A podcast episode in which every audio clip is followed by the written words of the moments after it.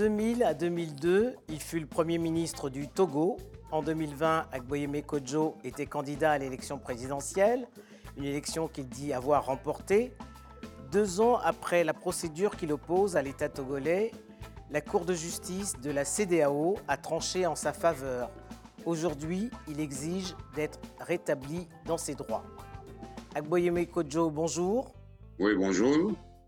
Depuis la présidentielle de 2020, que vous déclarez avoir remportée, vous êtes poursuivi pour atteinte à la sécurité intérieure de l'État, diffusion de fausses nouvelles et troubles aggravés à l'ordre public. Depuis, vous vivez en exil, vous avez attaqué l'État togolais en justice.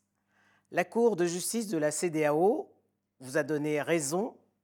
Qu'espérez-vous de cette victoire symbolique? Vous savez, j'ai décidé aujourd'hui de sortir de mon anonymat, de ma clandestinité, parce que le peuple togolais souffre et je suis constamment interpellé. Il ne vous a pas échappé aussi que ça fera quatre ans, jour pour jour, que sur votre chaîne, j'annonçais ma candidature et que je vous affirmais que je remporterai dans cette élection. Et donc, le moment donc est venu donc de parler au monde entier parce que j'ai dit j'ai remporté cette élection, c'est pas fort qui me démentirait. Lui, qui m'a envoyé un baron de son régime, me dit Nous avons volé ta victoire. Tu ne peux nous mettre en prison car nous avons le monopole des forces de défense et de sécurité. Abandonne tes recours, accepte d'être le Premier ministre au pouvoir élargi et tu auras une valise de 10 milliards de francs CFA. 48 heures après, je lui ai fait comprendre que le mandat que le peuple m'a donné, ce n'était pas pour être Premier ministre, ni pour, en tout cas, garnir mon compte.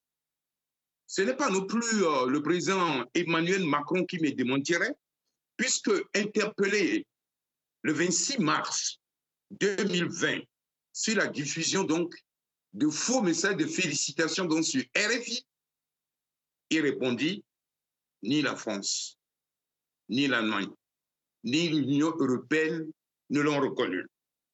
Ce n'est pas non plus l'ancien patron de la DGSE qui a mis ses radars pour surveiller les élections que j'ai interpellé après le crime électoral qui a été commis, qui me démentirait, puisqu'il m'avait dit qu'il était en mission en Russie. Au retour, on lui a dit que j'ai gagné de façon éclatante cette victoire, enfin ce scrutin, mais que Fora réussi encore à se maintenir en volant. Donc, le peuple togolais sait que je suis le gagnant.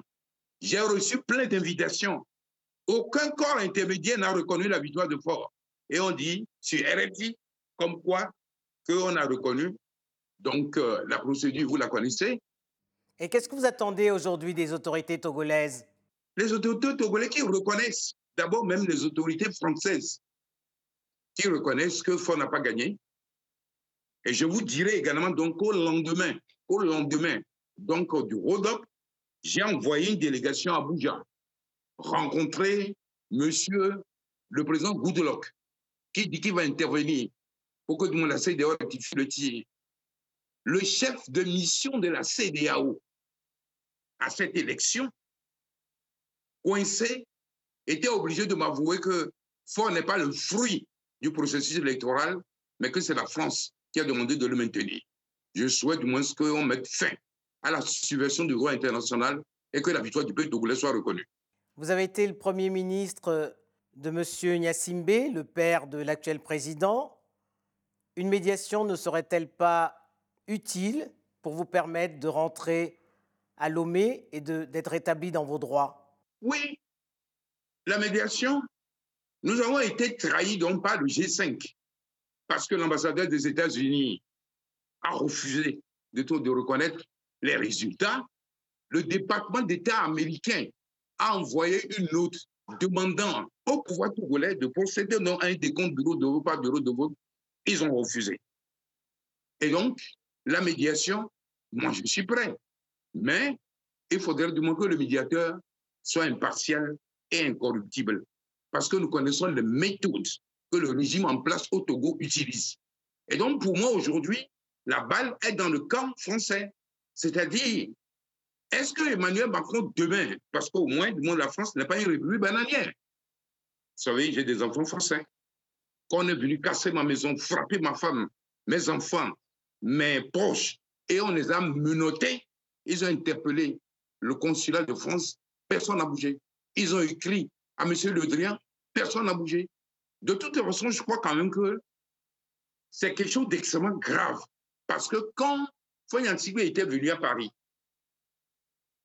et qu'il fallait du moins mettre fin à la polémique, M. Le Drian a dit oui, on a envoyé lettre de courtoisie interpellée par la commission affaires étrangères de l'Assemblée nationale pour avoir une copie de, ce courrier de courtoisie. Monsieur Le Drian répond, ce genre de courrier n'a pas vocation de toute façon à être diffusé. Ah bon? Et c'est sur cette base-là que le député de la nation de Haute-Garonne, M. Sébastien Nadeau, a écrit à Emmanuel Macron de démentir la fausse lettre. Vous savez, nous sommes au 21e siècle. Je n'ai pas commencé la politique là maintenant. Bon, il a été quand même président de l'Assemblée nationale, Premier ministre, président de la Commission Affaires étrangères à l'Assemblée nationale. Je sais comment l'Assemblée fonctionne. Un gouvernement sérieux, lorsqu'il est interpellé par l'Assemblée nationale, réagit. Et donc, pour nous aujourd'hui, c'est la France-Afrique qui maintient fort là.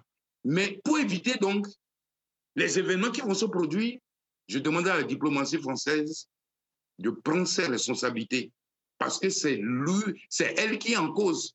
Comment vous pouvez imaginer que la France, qui est un pays de droits de l'homme, que l'ambassadeur de France a signé des journaux qui dénonçaient l'ingérence française à la justice? C'est pas sérieux. Et donc, moi, tous les Togolais savent aujourd'hui que si Forêt là, c'est que c'est Emmanuel Macron qui le maintient. Je veux que le président Macron puisse respecter ses déclarations dans la clarté et dans la cohérence. Et lui-même a dit que rester trop longtemps au pouvoir, c'est nuisible pour les populations. Et Emmanuel Macron, avec tous les services, sait parfaitement que nous avons gagné les élections et que les messages de félicitations qui ont été diffusés sur RFI sont des fakes. Et donc, on l'a fait dans d'autres pays.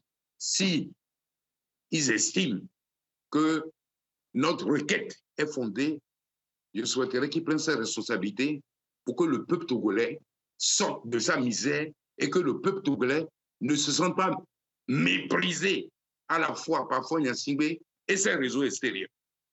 Vous êtes Aboyeme Kojo, très proche du clergé togolais, qui d'ailleurs en 2020 avait pris fait et cause pour vous. Quel rôle pourrait-il jouer pour mettre un terme à cette crise? Je crois que le clergé togolais a fait un travail magnifique. Le clergé togolais, dès le lendemain, dès, le lendemain de la fausse victoire du fort, a sorti un communiqué pour que fort, ou du moins les organes qui ont organisé les élections, puissent nous rétablir dans nos droits rétablir la vérité des yeux. Le clergé continue de travailler, mais en fait, du moins, faut un rêve. C'est qu'il veut mourir au pouvoir, mais il va partir. Parce que lui-même ne savait pas qu'il allait ramasser une déculottée le 22 février 2020. Je dis et je répète que lui-même m'a envoyé un des barons de son régime me dit Nous avons volé ta victoire, mais vous ne pouvez pas nous envoyer en prison parce que c'est nous qui avons le monopole des forces de défense et de sécurité, accepte le poste de Premier ministre au pouvoir élargi et ils sont de 10 milliards. Il ne peut pas le nier. Le bon, le, comment je dirais, le messager est là et également un autre membre du gouvernement a envoyé un avocat, me dit, mon avocat, me dit d'abandonner comment ma requête, que eux aussi vont abandonner la fausse poursuite judiciaire qu'ils ont engagée compte moi. Et d'ailleurs, ils ont été déboutés et humiliés donc par la CDAO. Et donc, je demande aujourd'hui justice au peuple togolais. Et je demande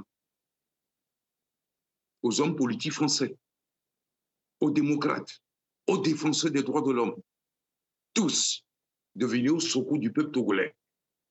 Monseigneur Koudjoro, prélat, du moins Monseigneur Koudjoro, archevêque émérite aujourd'hui 14 ans, se trouve dans le désert de la Suède, dans le froid, parce qu'on a voulu le tuer. Moi-même, je suis dans la clandestinité depuis trois ans parce qu'on a voulu me tuer. Parce que j'ai refusé de vendre, de faire un marché gré à gré sur le dos du peuple togolais. Et donc, je considère que c'est un scandale grave, mais que de toute façon, la justice togolaise, la justice française va, en tout cas, euh, que la justice française donc va, va régler avec des interpellations. Et puis, on peut vous dire également que ce qui s'est passé donc le 22 février ressemble à ce qui s'est passé avec le président Sylvanus Olympia. Celui qui est chargé de sa sécurité, lorsqu'on l'a assassiné, on l'a affecté au Cameroun en lui donnant une promotion. Ici, manque de visite que je fréquente régulièrement m'a dit, après les élections, je rentre en France. Je vais te donner mes coordonnées. Comme ça, lors de tes passages à Paris, eh bien, tu viens me voir. Trêve de plaisanterie. Je veux dire donc au président Macron, je m'appelle Agbeo Mekojo. J'ai eu la chance de le rencontrer deux fois lorsqu'il était à Bercy. Je suis très proche d'un de ses amis.